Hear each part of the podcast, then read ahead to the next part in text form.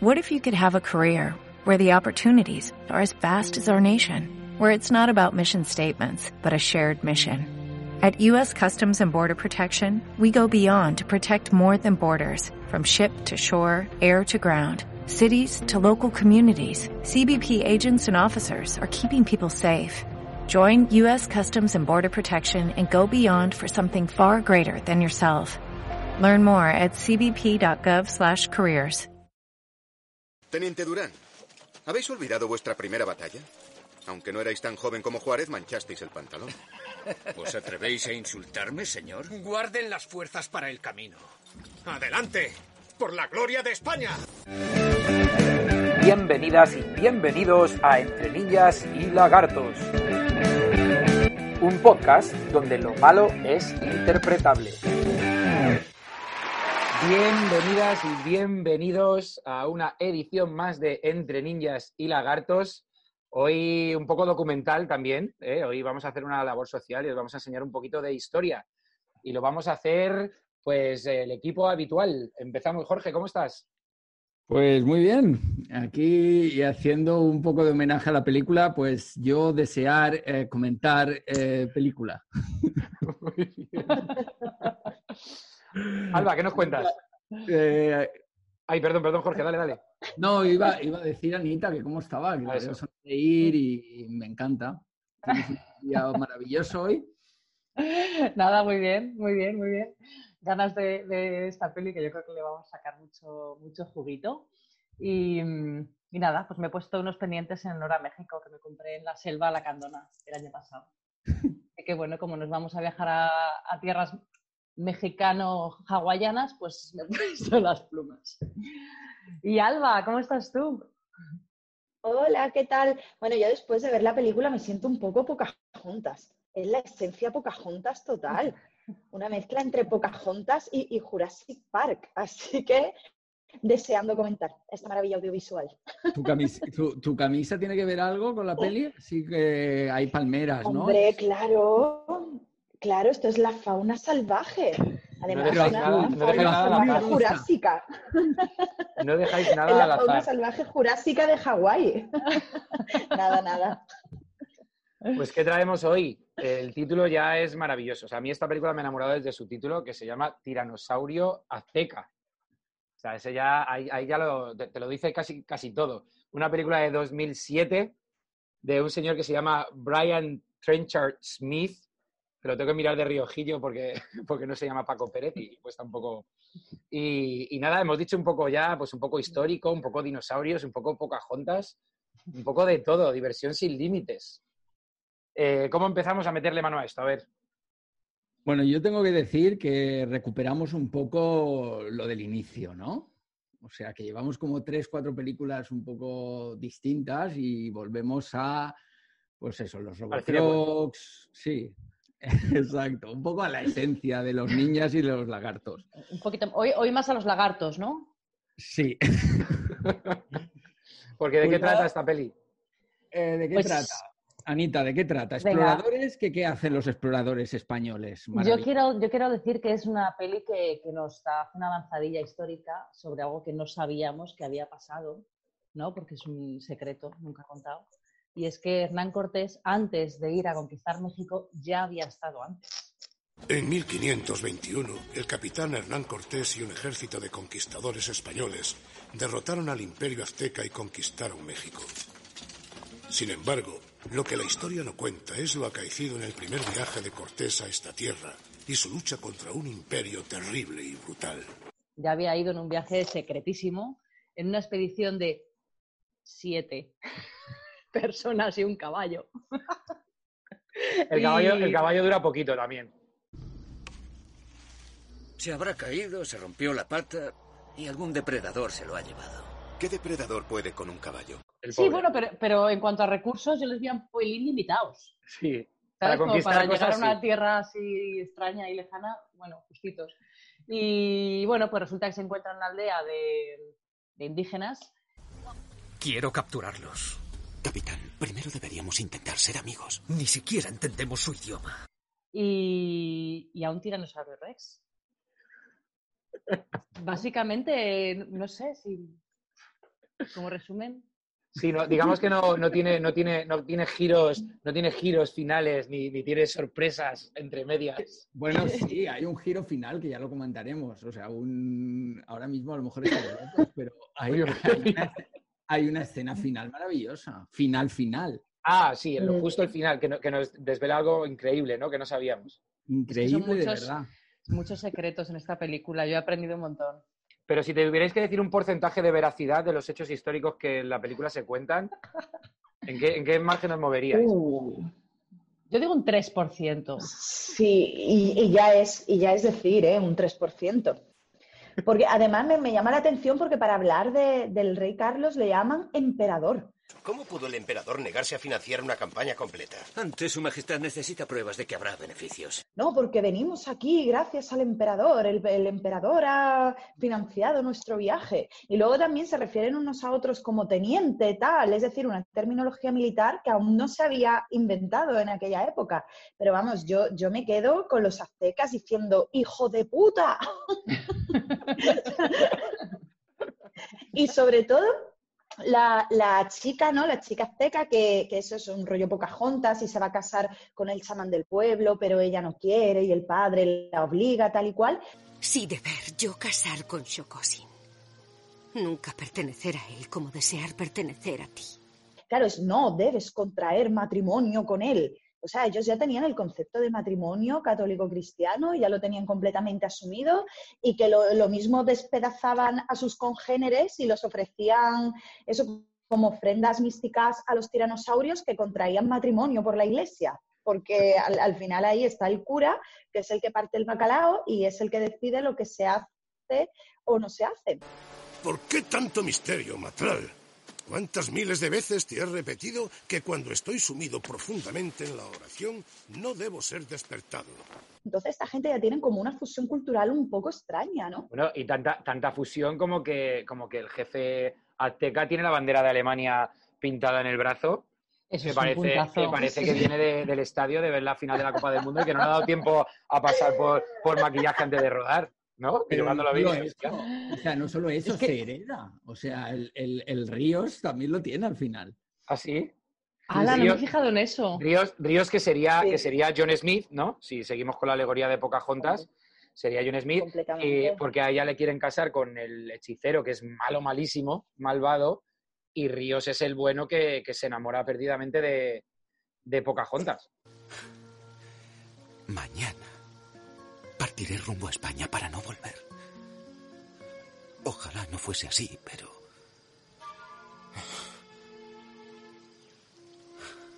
Entonces dejarte. Ya, pero ¿por qué Río y no, y no Steve de sensación de vivir? ¿Por qué, por qué- Qué por qué no la peluca, por qué no la peluca de Hernán Cortés? Porque con esa peluca no se le puede llamar, no sé. que me encanta. ¿qué, una qué barba, opinamos? ¿Qué, una qué barba de opinamos de esta días. peluca? ¿Eh? ¿Qué, qué, qué opinamos de esa peluca? O sea, ¿Creéis que es una peluca conseguida? ¿Creéis que es una peluca que atrae la atención cada vez que sale más que el propio actor? ¿O más que el propio tiranosaurio? ¿En qué os habéis fijado más? ¿En el tiranosaurio Rex o en la peluca de Hernán Cortés? Parece que se la han puesto un poco como cuando el juego ese de la herradura, que tiras la herradura a intentar meterla en el clavo, pues parece que se la han tirado así encima de la cabeza y tal cual ha caído, pues ahí se ha quedado la peluca. ¿no? No, yo no, creo no que había, uno- pero había un objetivo, ¿no? O sea, que no, que no viéramos al de sensación de vivir, ¿no? Entonces, Yo no, yo no sabía que era él hasta que lo he leído, te lo digo. Mm, ¿en serio? Yo no le he reconocido para nada a Steve. No, no, Y Yo- mira que yo a que a yo me me chupé la sensación de vivir, ¿eh? Me sonaba la cara, pero hasta que no lo leí tampoco lo... Claro, es Ya. que de morenazo y tal. Sí, que por cierto, yo he investigado Además- y en la y, y Ríos, que es el que se liga a la indígena y tal, resulta que, que en la vida real fue Hernán Cortés el que se echó una churri indígena que le, que le sirvió de traductora, con la que Mm. tuvo cinco, cinco hijos. Hernán Cortés, que menudo pieza también. Bueno, la peli es un poco malo Hernán Cortés. Bueno, son malos los españoles en general, que ahora hablaremos de eso. Saber cómo hacer los españoles, violar, esclavizar y robar y cortarnos cuello. No he venido a cortar cuellos. Entonces, ¿para qué venir? ¿Para ser amigos?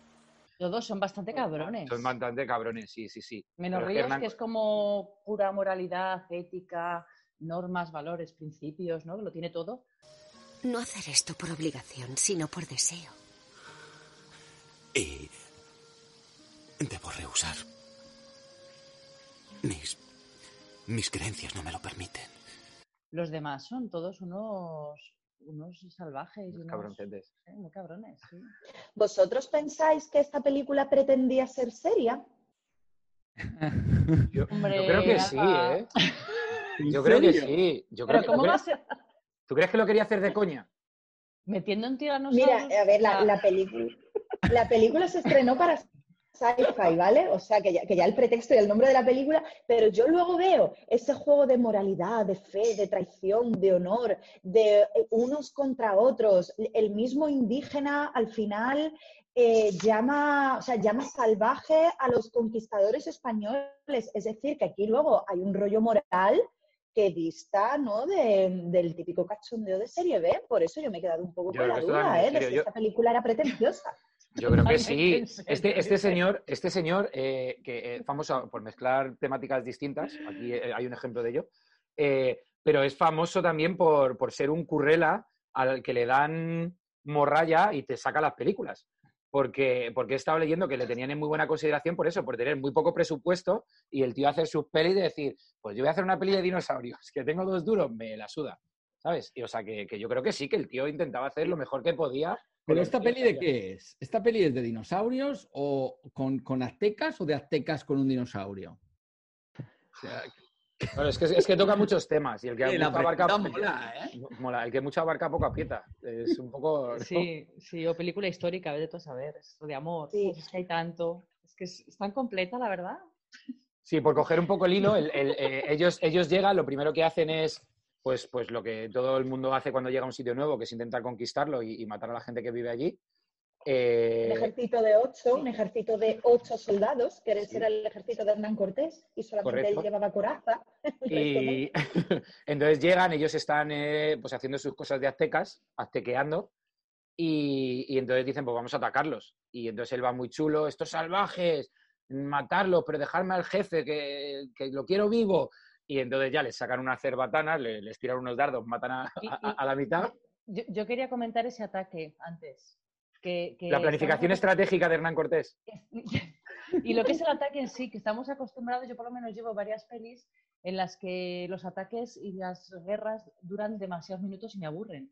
¿no? Pues llega un momento que es como, venga, uno para cada Mm. país constante. Y esto es un al ataque, al ataque, al- tres segundos y medio. Luego cuando lo pongas el corte ya lo veremos. Pero es o sea, un ataque de, al ataque, al ataque, ¡pum! ¡Al ataque! ¡Al ataque! ¡Al ataque!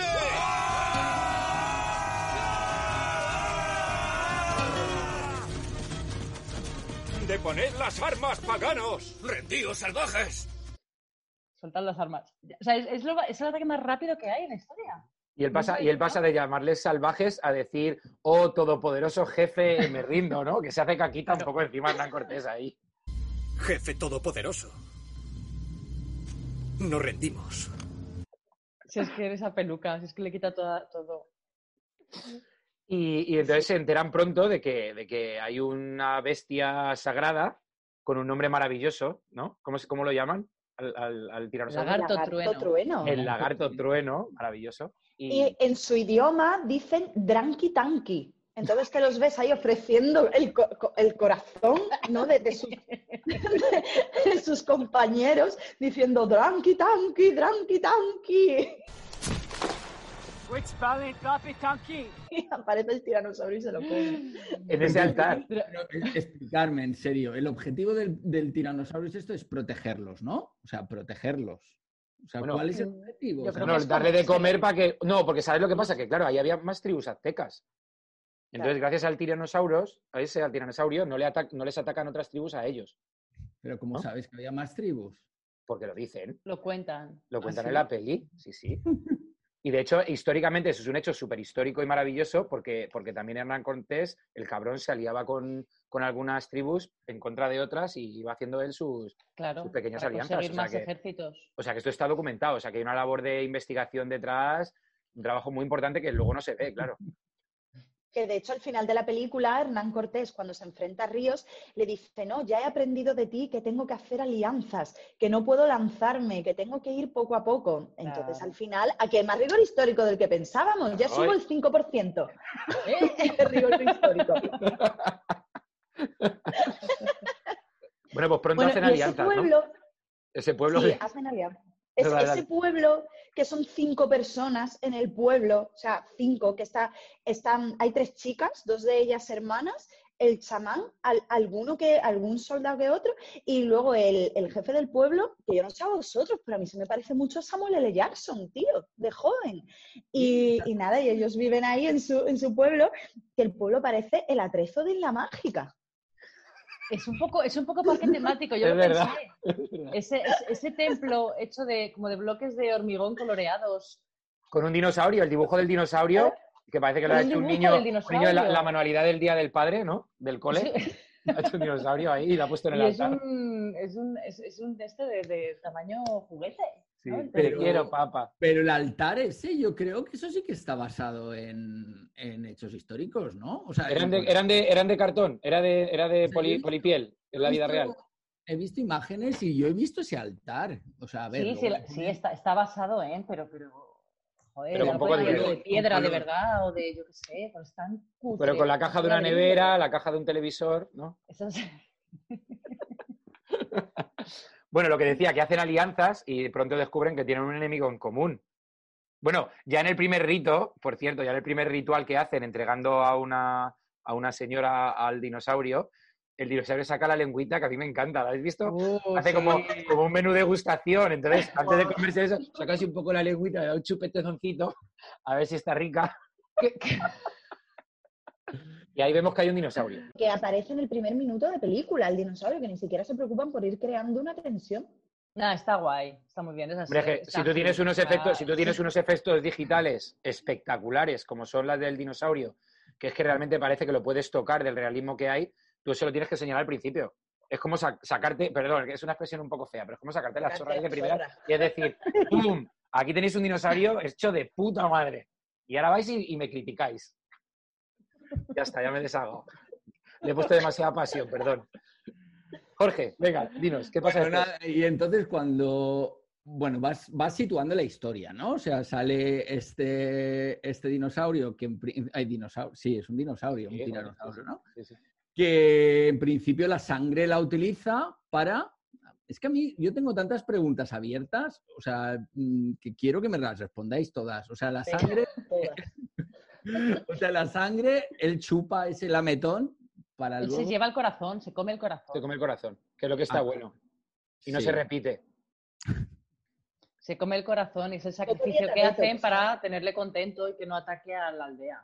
Vale, entonces por otro lado está el grupo este del, de, o sea, Hernán Cortés, ¿no? Con sus amigos, eh, que hacen la alianza, como has dicho tú. ¿y qué pasa después? Pues se mandan al primero muy rápido. Y luego ya se descubre que hay dos, ¿no? Claro, a ver, a ver, a ver. Cuando van al ataque, cuando van al ataque, lo que hacen es detener a todos, ¿no? Les, les, les- les secuestran y, les, y, y están a punto de matar a uno de los españoles, se- sacrificado también, y eh, porque han despertado la ira del Rex. Y además el jefe se cree que eh, han matado a su hija, ¿no? A la princesa Pocahontas. Y entonces, eh, cuando vuelve Pocahontas y les dice, hey, parad, parad, no le matéis, no le matéis, tal, que es colega, que estoy viva, que está todo bien. Tal, pues entonces los españoles dicen, venga, vamos a hacer un trato. Nos cargamos al Rex, pero nos dejáis en libertad. Liberadnos y le daremos caza, lo mataremos. Eso es ser sacrilegio. Dañar lagarto trueno altera equilibrio y profana nuestro dios. Pues que nos castigue vuestro dios. Ah, Es Y verdad, eso entonces es. es Eso una es. de las grandes escenas, que es la, La muerte. la muerte, eh, la lucha contra el Rex de los españoles. Que le tiran un cañonazo, ¿no? Y que parece Que que, le han tirado una bola, una, sí, una bola de papel de plata, así. Y, y luego le dan al aire. Todas las escenas con el dinosaurio es, se nota como que le están dando al aire, ¿no? Que no saben muy bien, no tenían a lo mejor el palo de una fregona para decirle, oye, la cabeza va a estar aquí luego en postproducción. No les orientaban bien y, y entonces ellos hacían un poco así a- para todos los lados a ver si, a ver si enganchaban. Y Pero bueno, entonces- todo, la muerte incluso, ¿no? La cama Bueno. esa de pinchos que, que está preparada ahí. y ahí cae, ¿no? O sea, parece que sí que da. O Y no está la sensación de que, se, de que se desinfla.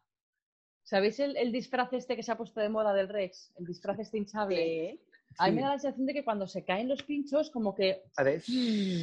¿no? Como que se desinfla un poquito. Fijaros, fijaros en esa muerte. Bueno, solo hay, una, solo hay una vez, yo creo, en toda la película, corregidme si me equivoco, donde sale un- una parte del dinosaurio que no es un efecto digital, sino que es algo físico. Y es cuando, cuando llegan a la playa y, y lo primero que sale en la playa es como el pie del dinosaurio, que es un pie de plástico, puesto ahí así, ¿no? Y el resto Sí, es todo así, animación digital. Animación digital que se ve que está todo el rato como elevado de todo, ¿no? Siempre va como en un, en un plano, en la superficie de todo, pero no llega a integrarse ni con eh, la gente, ni con la selva, ni con... ¿no? Es como que- Hombre, Pero algo, algo habrán hecho bien, ¿no? Respecto al dinosaurio. O sea, la, la- cuando le quitan el ojo, yo creo que eso no está mal del todo, ¿no? A mí me gusta, a mí me, a mí me gusta la lengüita. Como- yo, como ha dicho Iván, yo del dinosaurio me- yo me quedo con la parte de, con la lengüita. Y cada vez que sé como un corazón hace. mm, mm, y, a mí, y a mí eso me encanta.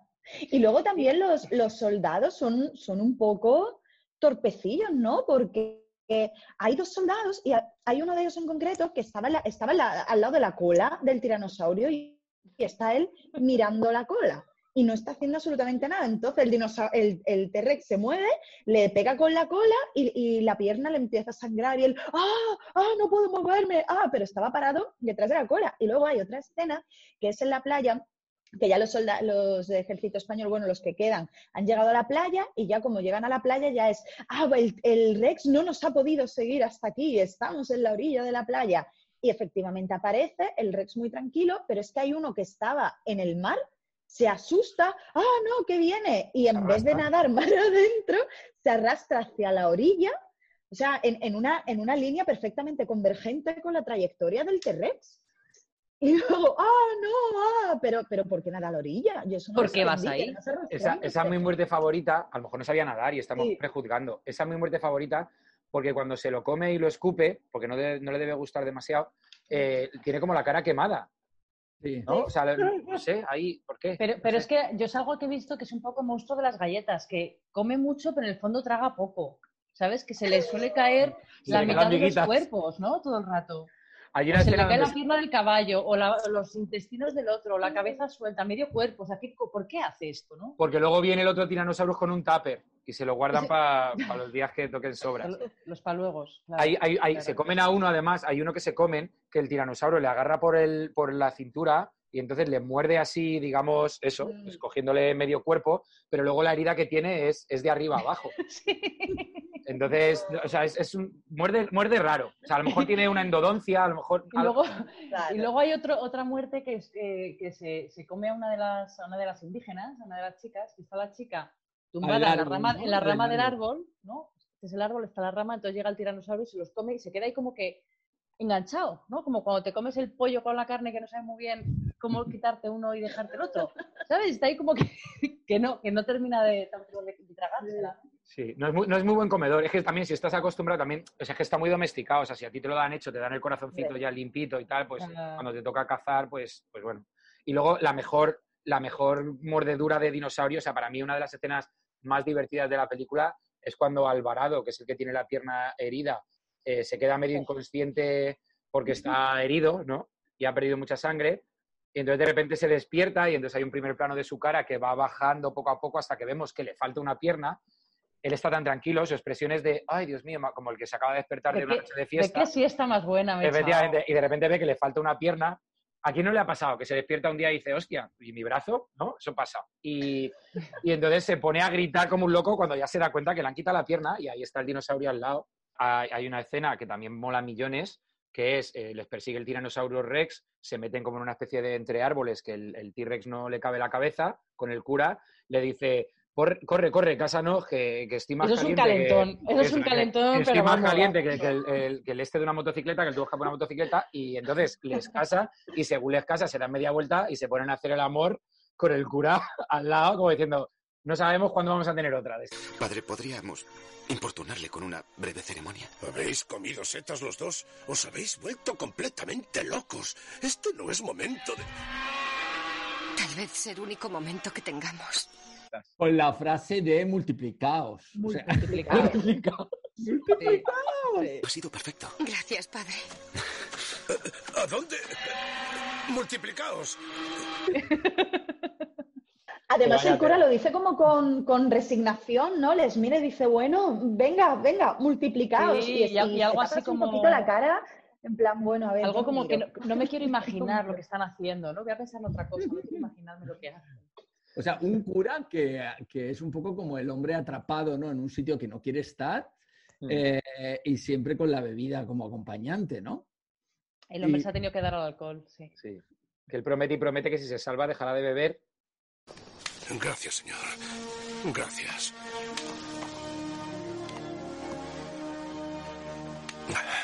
Dije que después de mi vuelta a España. Después. De todas maneras, de, de todas maneras, no hemos hablado mucho del lenguaje que utilizan. En principio, el cura, una de las funciones ha sido enseñarles a hablar, ¿no? Sí, pues ahora que dices lo del lenguaje, que, que en inglés hablan inglés mejor que William Shakespeare. O sea, hablan, hablan perfectamente, o sea, hablan perfectamente. Y Y, hay en español es cosa- matar, coger, yo, ir. Ah, los, los indígenas. Sí, que los indígenas hablan inglés. Culpa ser clara vuestra. O sea, que- Es Yoda, es un poco Yoda, un poco Tarzán Jane, Y pero en inglés parece- hablan bien. This is sacrilege. Harming a thunder lizard disrupts the balance and profanes our gods. Then let your gods punish us.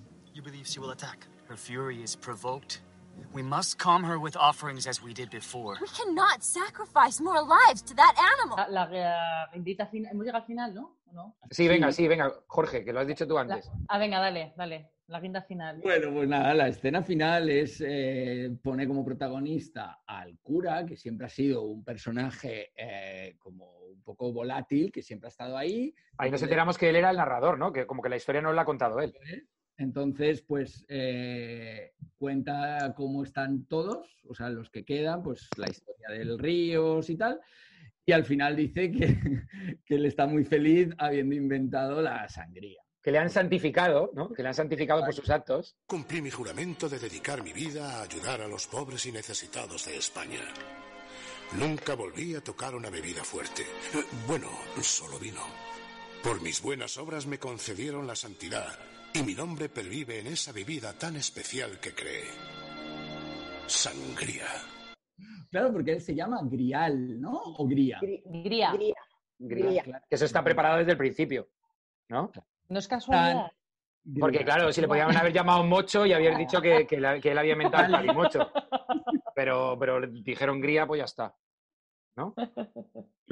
Además se le ve dando misa con la jarra de sangría, ¿no? Sí, sí. La copa.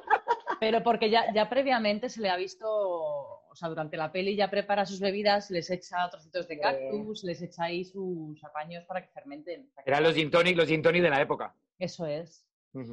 Para finalizar, O sea, es una mezcla de, pues no sé, de Jurassic eh, Park que se come a Apocalipto, ¿no? De Mel Gibson. Total. eh, con algo de, de King Kong podría ser, un poquito. Por lo de la isla exótica. Sí, exacto. No y sé si le y, la añadí pe- y una peluca, y al- alguna peli con pelucas. Es un pelo bastante heavy ochentero. Que de Pero hecho de los la 80 de la película época, de está los rodada- 1580. Eso es. Total. Alba, Alba, ¿qué decías? Que eso que sí, que de hecho la película está rodada en la isla donde se rodó Perdidos. Ah, toma ya. Como curiosidad. Hawái. Que se van ahí a Hawái. Sí. Y nada, y uniendo eso a un poco al reparto y tal, pues bueno, tenemos a, a la estrella Ian. Fleming. Es- Sí, pero no sé, no sé si os pasa que a mí este chico eh, tiene un poco el, au- el- el aura de, de Mario López de salvar a, a- a- Salvar de por la campana. por la campana, o incluso de David Hasselhoff. Son estos personajes poco- Eh, Jorge, Jorge tampoco. No, al Olimpo de A David, ver, a al ver, a Olimpo ver, de a David ver. no subas a nadie. Un respetito. Bueno, vale, vamos a dejarlo en el del Mario López, ¿vale? Pero Ahí sí. Sí, que se quedan como en B, pero están muy presentes. O sea, se les ve, se mantienen bien, o sea, tienen sus. Hacen personajes de 16 años, porque en Sensación de Vivir tenía como 28.